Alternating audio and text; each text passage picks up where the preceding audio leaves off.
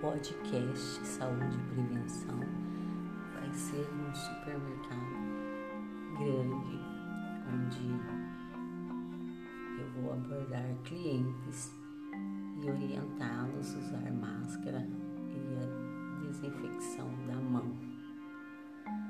Então vamos ver como eu vou se sair. Para mim é um trabalho voluntário novo, né? E para orientar e ajudar as pessoas aí nessa pandemia. Até mais tarde, à tarde eu gravo outro áudio falando como eu me saí.